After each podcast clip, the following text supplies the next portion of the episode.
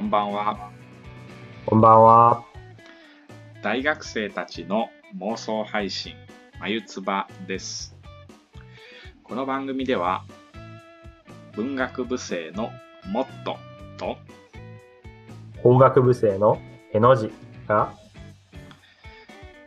大した根拠もないけれど、なんだかすごいかもしれない。そんな眉唾話をお届けします。今週で第4回ですか。はい。ですね。おこれで日坊主からの卒業ですね。1ヶ月続いてるってことはいいですよね。そうですね。まあ、これは、この調子でいけば、ちゃんと続けられるんじゃないですか。はい。1週間に1回収録で、まあ、さほど無理はないですよね。そうですね。別にね、そんなに無理して話題も作ってるわけじゃないし、はい本。当にただの妄想配信なんでね。はい。えーと、ではですね、えー先週は、えー先々週テンションが上がりすぎたという反省を生かしまして、えー努めてゆっくり話したんですが、そのせいでちょっとね、取り留めのない話になったかもしれないと、もっとは思ってますが、はい。まあいいでしょうね。妄いいでしょう。想ですから。はい。今週もですね、いくつかトピックはあるんですけど、まあゆっくり、のんびり話していこうかなと思います。はい。まず一つ目はですね、私の方、モットの方から、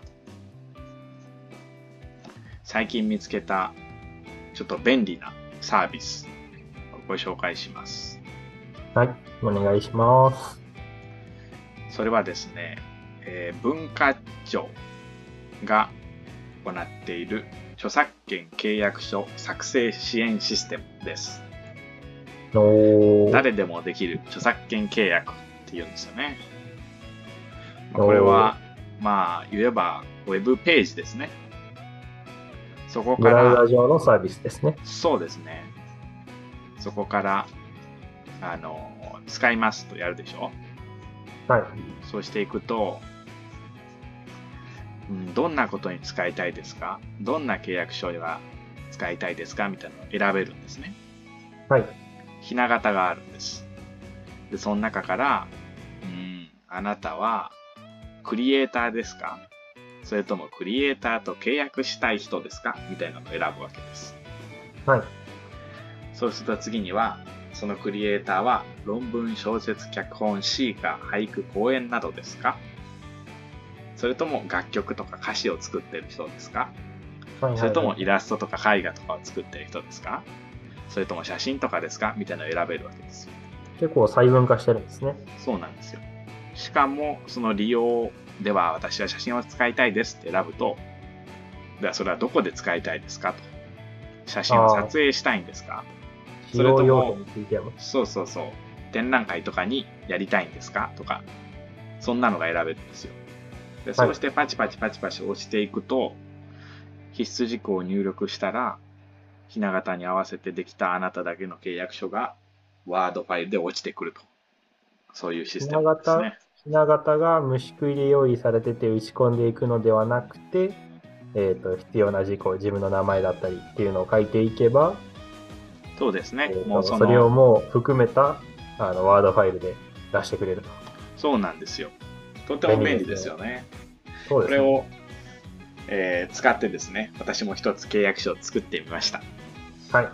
えーっと、まあ、結局、まあ、いろいろあってその契約書はおそらくいらないであろうということになったんですが、はい。まあでもね、ほんまにしっかりできるんですよ。ちょっと感動しましたね。その作ったあの契約書は何に使う予定だったんですか？何まに対あ、あ何に対しての、本、書籍はい。の一部をですね、ネットで公開したいとはい。思ってですね、それその著は作権者に、もっと日本語の、えーブログですか？そうなんですよ。そのサイトの方で公開したいと考えて、はい。まあ、まあ、もうもっと言うとですね、その書籍の内容を簡単に要約したものを公開したいと考えたんですよ。はい。でそう考えてたんですが、まあ結局ですね、予約して公開という形ではなくて、一部を直接引用する形にしようって思ったので、まあ、その契約書の用途はなくなったんですが、まあ、いずれにしてもですね、とてもなんか絶対に素人では書けないようなしっかりした契約書が出てくるんですよね。はい。やっぱりああいうね、まあなんかフォーマット大好き人間というか、インデントの揃った文章大好き人間なんですよ。はい。だからまあああいうのが出てくるとそのちょっと美しさに惚れ惚れしますよね。なあ、自分でも書けるようになりたいとは思いますか？いや、思いますね。だからもう本当に何て言うんですか、法学ほどこう実用的というか、はい。そんな学問はないというか、と思うんですよ。まあ、特に文系の世界では。はい。やっぱり知ってれば知ってる分だけ、なんて言うんでしょう、その有利じゃないですか。確かに。法律は、法律を知らなかったですって言ったら、それは知らなかった人が悪いっていう法律ですから。はい。でも逆に、その、知らなかったら悪いっていうのを利用して、ちょっと分かりにくく書いてあるような気もするんまあですけど。確かにそれもあるかもしれませんどう。そのなんかいわゆる国民に周知しますってやつですよね。はい。確かに。まあでもだからこそ弁護士とかが成り立ってるんですかね。でしょうね。そうですね。まあそれが皆さんもぜひ使ってほしい文化庁著作権契約書作成支援システムですね。はい。こんなに長いんだったらなんかね、あの、頭文字取ってなんか、ね、3レターかなんかでね、やればいいんですよね。なんか BCS とかさ、BCS。ちなみに文化庁 BCS は文化庁なんかココピーライトサービスみたいなさ、文化庁。文化庁の部分だけ、ローマ字なんですね。いやでも文化庁のね、あの、ドメインもね、あの、pf. 文化 .go ですから。ああ、これ別にカルチャーとかじゃない。鮮明にのっとって。まあ、だって、なんで日本の文化庁なのにカルチャーって書かなあかんやねんって話ですよね。確かにね。母語に誇りを持っていけど。まあ、そんな感じです。我々のこの配信も、今はあのフリー音源を使ってますけど、これがもし、あの、著作権に守られた、あの、許可申請しなきゃいけない音楽とかを使うことになったら、使うかもしれませんね、このそうですね、本当に。で、まあちょっとここで、ちょっと、誰に届くかわからない意見を表明しておくと、はい。まあ本来こういうのは、大学が率先して生徒に支援するべきものだと思うんですよ。なあ、だけども、もっぱら、あの、特許とか、はいそういったものに対するセミナーだけなんですよね。しかもそれは工学部生とかを中心に、いかに自分の発見、発明を守るか、みたいなセミナーはいっぱい開かれてるんですけど、これなんかもっと、あの、すでにある著作物、その特許っていう形ではなくて、もっと広く取った著作物ですよね。著作物は申請がいらないですから。申告なしで著作権は生まれますから。集中講義、まあ私工学部生なので集中講義でそういう著作権関連のものは見るんですけれども、うんうんやっぱり自分の作ったものをあのどう守るか、えーどう制限をかけておくかの話と、あとはまあ、えっ、と、レポートを書くときの引用術みたいなのはギリギリありますけど、その、だから引用っていうのは、あれじゃないですか。許諾申請がいらない、いわゆる例外に当たるもの。はい。でまあ、その引用の術っていうのは、それとっても大事だと思うんです。まあ、それが基本ですから。ただ、はこう、普通に許諾してそれを使いたい。ある著作物を使いたいってなった時に、どうやって許諾を取ればいいのか、どういう契約にすればいいのかみたいなのを、もっと教えるべきだと思うんですよね。そうですね。そのサポートがいるはずですよ、絶対。はい。でもなんかそれがないっていうね。積極的に周知っていう形でもいいですし、あの、申請を出したいんだけどどうすればいいかわからないっていう人たに窓口みたいなのを用意する形でもいいから欲しいですね。いや、あるのかもしれないですけど。いや、で、調べてみたんですよ。私の大学を。まあ一応私の大学一応公表してないので黙っておきますけど。あのですね、あの、なんだかそういうセンターはあったみたいなんですけど、2年ほど前に確か場所が移りまして、はい。その場所が移ったよというニュースを境に、そのセンターのホームページ更新途絶えてるとか、ああの、404 not found ってあるじゃないですか。UR 切れし。てるとかで、なんかね、全然本腰入れられてないなって感じるんですよね。そうですね。どうなってんだよと思いますよね。だその大学のホームページたるもので、はい。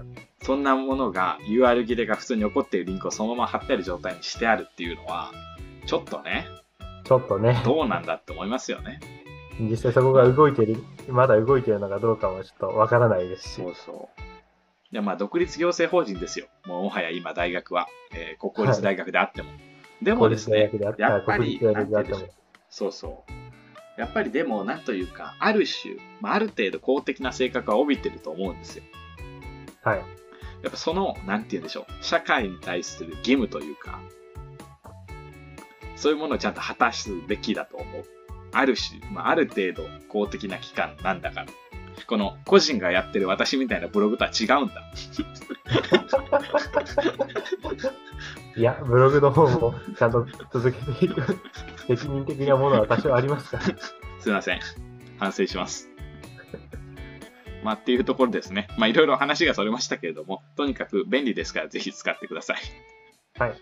いやー、あの、特に利用用途はなくても、一回作ってみて、そのどういう点にそ着目して、あの、フォーマットが作られているのかどうかっていうのを見ておくのもいいかもしれませんね。う。確かにそうですね。私、ちょっとこの後、あの、モットさんが仮に作ってみたものを見せてもろて、ちょっと、どういう点に気を配ってるのかっていうのを観察してみたいと思います。よし、お見せしましょう。感じですね。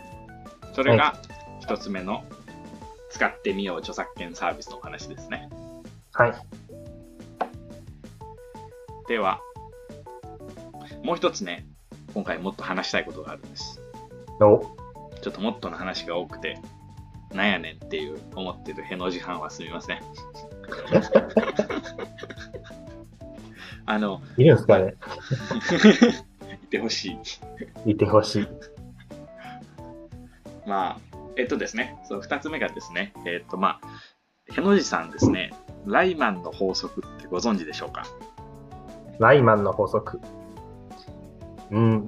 まあ、ライマンズローですね。工学畑って言っていいのか、ちょっと、まだ、あの、専門的な授業を受けてないんで、工学畑って言っていいのかはわかりませんけれども。そうですね。工学部で生きていると、聞かない言葉ですね。ライマンというのは、まあ、ベンジャミン・スミス・ライマンのことでして、はい。まあ、いわゆる、この、まあ、なんて言うんですかね、親とい外国人ですね。親と外国人ですか。ですね。まあ、日本に招かれたアメリカ合衆国の鉱山学者なんですよ。鉱山学者。はい。はい、だから北海道の地質について、確か北海道だったと思いますけど、とかそういう論文もいっぱい執筆してるんですね。はい。北海道の地質調査とか、石炭とか石油の調査を行ってますから。はい。ただ、日本語の勉強についてもとても熱心で、はい。日本語の、まあ、研究ですよに、に対する著作もいくつか残ってるんですよ。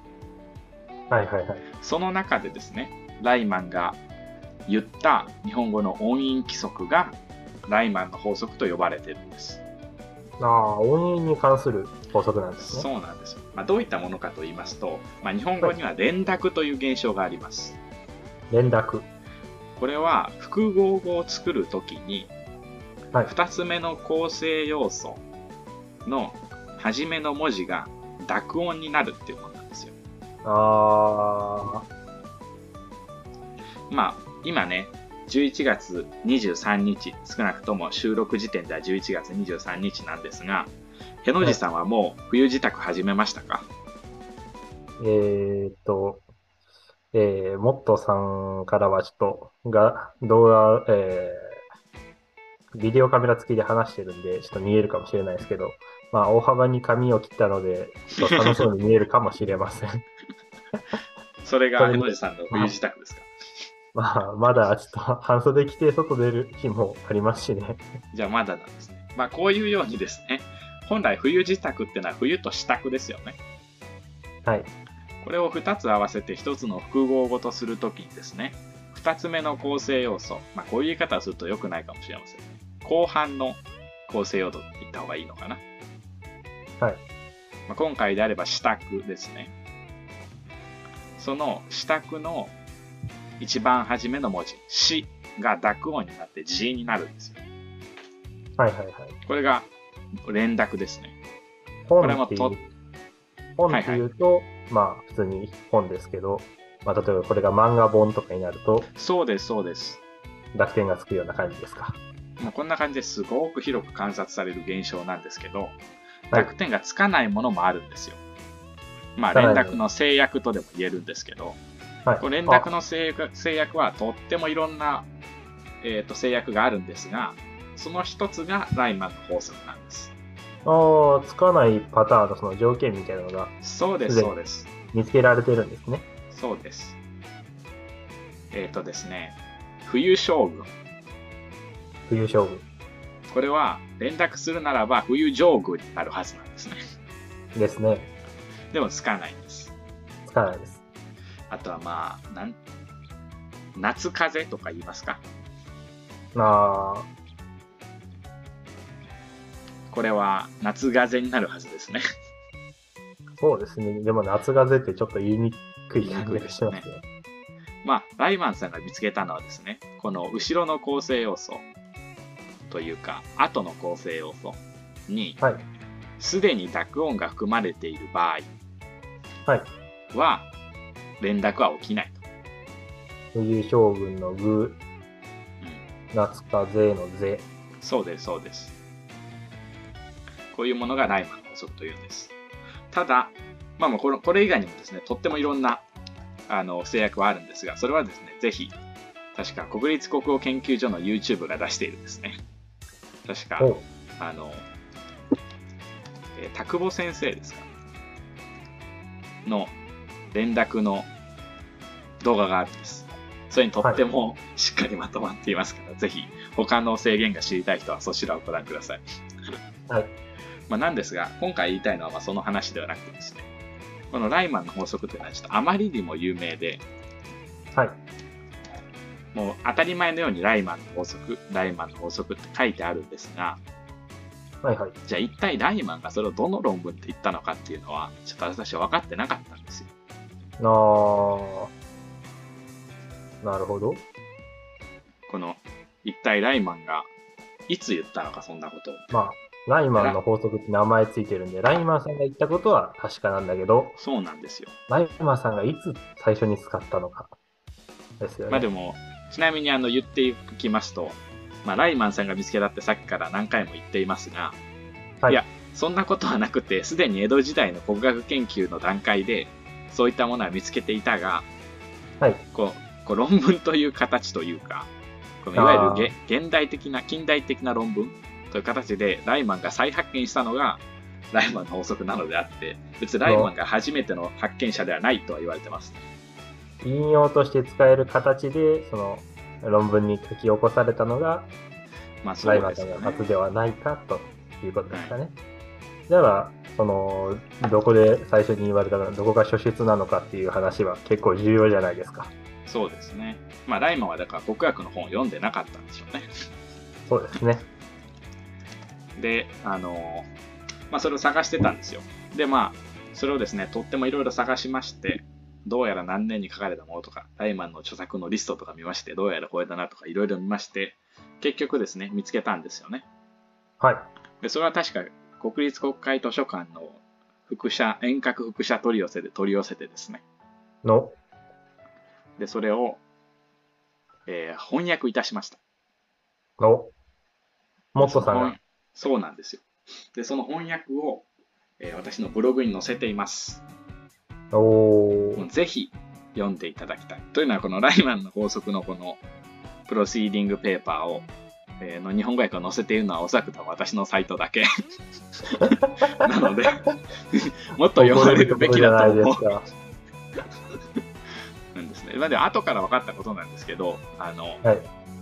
えーどこの学会だったか、まあ、すぐに調べれば分かるんですけど、がですね、すでにそれを PDF で公開していまして、複写取り寄せする必要はありませんでした。だから皆さんも、あの、えーっと、読みたいよという、原文が読みたいよという人は、その記事にですね、原文のリンクも貼ってありますので、そこから誰でも読めるようになっているはずです。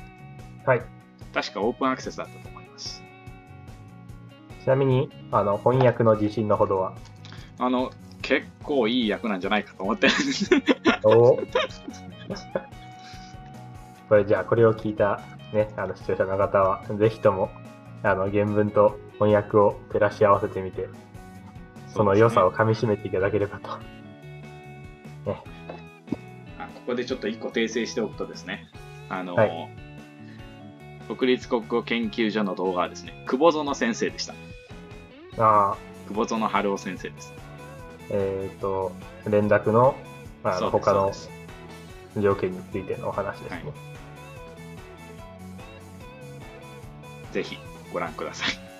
はい。ちょっと判例見つけたくなりますよね。そうですね、とってもいろいろあるんですが、例えばですねまあ、例えば和語に主に観察される条件、あの、現象であって、と。はい。外来語にはあまり見つからないというのがあるんですね。例えば漢語になった時点ですんごく低くなりますし、あの、はい漢語以外の外来語になると、またもっと低くなりますね。そんな現象が起きる確率は。バスタオルがバスタオルになったりはしないそうです、そうです、そうです。はい、そんな感じですね。みんなぜひアクセスしてほしい。あまあ、記事の名前を言っておくと、On the Japanese Nigori of Composition ですね。日本語の連絡、あ、国語語の鉛。いやいや、違う。鉛じゃない。濁りについて、濁りですね。て。あの、ライマンはこれを濁りって言ってたんですよね。連絡のこと。はいですね。はい、そんなところですね。いや、もっと読まれてもいいんだけどな。まあ、日本で、あの、おそらく唯一っていうところが、おそらく、うん。はい、あの、知り渡れば、見る人も多くなるんじゃないでしょうか。おー頼むぞ。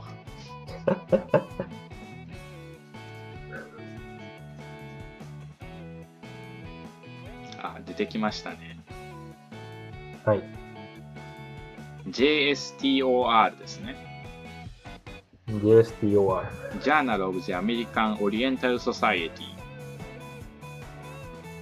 on JSTOR。あ、JSTOR っていうのはサービスの名前であって学会の名前ではないですね、確か。学会の名前はアメリカンオリエンタルソサエティですね。はいはいはい。日本語で言うとアメリカ東洋学会誌ですね。はいはいはいはい。まあ、いずれにしましても確か皆さん読むことができますので。そうですね。あの、公開されてるっていうのはありがたいことです。あの、手続き必要なしに見れるっていうのはね。まあ、で、著作は、あの、ライマンさんがお亡くなりになってから70年が経過しておりますので、はい。著作保護期間は満了してますから、皆さん、はい好きにお使いください。翻訳に対しても確か、あの、保護期間はあったと思うんですけど、まあ、おそらく日本初の、あの、いやいや、和訳、初めての和訳っていうことで、そこも気にしなくて良さそうですかね。翻訳についてはですね、まあ、もちろんその著作者の死亡というか、著作者のお亡くなりになってからっていう制約もいろいろあるんですが、はい。あのもっと別の日本には特殊な翻訳の著作権の問題がありまして、あ、日本限定なんだったんですか、あれ？もうあるんですよ。そうそうそうそう。えっ、と、何年だったかな？ちょっと待ってくださいね。その間にじゃあ、へのじさんちょっと繋いどいてもらってもいいですか？そうですね。えー、私前回、あの、まあ、食堂のメニューにおけるおとりの話がどうとか言って、あの、それ、あの、行動経済学っていう学問に通じる話じゃないみたいなのを、あの、他の人から言われたんですけれども、その時に紹介された本が、えー、ですね、えーようやく、あの、図書館で予約申請通りまして、手元に来たので、まあまだ、あのー初めの部分しか読めてないんですけれども、ごいいね紹介し。ておこうと思います。えー、ダン・パリエリーさんうん。が、えー書いた、えー予想通りに不合理っていう本ですね。えー、面白そえーう。そ現代がタ、イトルだけでも面白そう。現代がプリディク、えー、プリディクタブリー、えーうんうんイレーショナルかな？ああ、あ、なんかでもとっても有名な本ですね、それは。はい、ということで、もっとさんも？あの今、はいあの急にあの、多分ぶってね、音声が途切れてると思うんですけど、はい。あこれはあのの、NG ワードが出たので、これはもっとがキングクリック NC ワードを言ったんで、ちょっと切り抜きました。はい、ちょっとお話を戻しますと、ダン・アリエリーさんは本当に有名な人ですね。っていうのは、有名な人がいかに有名かを語る知識を持っていないんですが、私でも名前を聞いたことがあるというんです。はい。おー結構有名な本だったですね。ちょっと私は初めて聞いたんですけど、私は読んだことはないですが、現代を見ただけでも、あ、面白そうだなと思って。うん、そうですよね。いやー、またね、読んでみて感想をどこかでぜひ。あの公表することがあるやもしれません。ぜひお聞かせください。はい、はい。ということで、そんな間に、えー私、過去に送られてきた、はい、メッセージ確認いたしました。お、えー知り合いのですね、弁護士先生に問い合わせたところですね、現行著作権法施行時の付則第8条によってですね、はい。現行法施行前に公表された著作物の翻訳権の残存期間については、旧法第70が、第7条がなお効力を有するとされています。はい。で、その旧法第7条っていうのが、著作権現著作現著作物が発行の時より10年以内にその翻訳をあその翻訳版翻訳版。が発行するとき発行されないときですね。されないんですその10年以内に発行せざるときはその翻訳権は消滅すっていうのがあるんですよ。ああ、じゃあ元になるやつが発行されてから10年以内に、えー翻訳が出されない場合は、翻訳権はフリーになる感じですかね。ということは総括するとですね1970年12月31日までに出版されていたものであって出版時から10年以上一度も翻訳されていないものは好きに翻訳していいんです。っていうこうこういう特殊事情があるんです日本の著作権法には。日本限定なんですねそうなんで。す。まあこれはあの海外の著作ですからまあそうですけど日本のねあでも翻訳翻訳権はそうですね。あの翻訳海外のもそうか。はい。まあこんな特殊事情が日本にはあります。という感じですね。いやー知らないだけでいろんな制約が他にもあるかもしれないと思うと、ちょっと怖くなってきました。そうですね。まあ、ありがたいことに知り合いに弁護士先生がいまして、はい。で通常こういう相談をすると、この間ホームページを確認しましたところ、だいたい1万円ぐらいするらしいです。わーお。すいません。あの、無料でご相談していただいております。ということでですね、もう4回にもなってくると、このミュージックが流れたら大体終わりだと感づいておられる方もいらっしゃるかもしれません。そうですね。あの、私もこの曲が流れ始めたなと思ったら、残り時間のタイマーを、タイマーに目を向けるようになりましたね。という感じですね。はい。まあ、今回はこんなところにしておきますか。はい。ぜひ、来週、再来週ですかね、本の感想をお聞かせください。はい。私も今、インスタグラムの方で広報しましたけど、四十からの、その、言語ですね、言葉ですね、についての論文を読んでる最中なので、そのお話もできたらなと。はい、思っております。はいでは、皆さん、今週もお疲れ様でした。お疲れ様でした。残りも頑張っていきましょう。また来週お会いしましょう。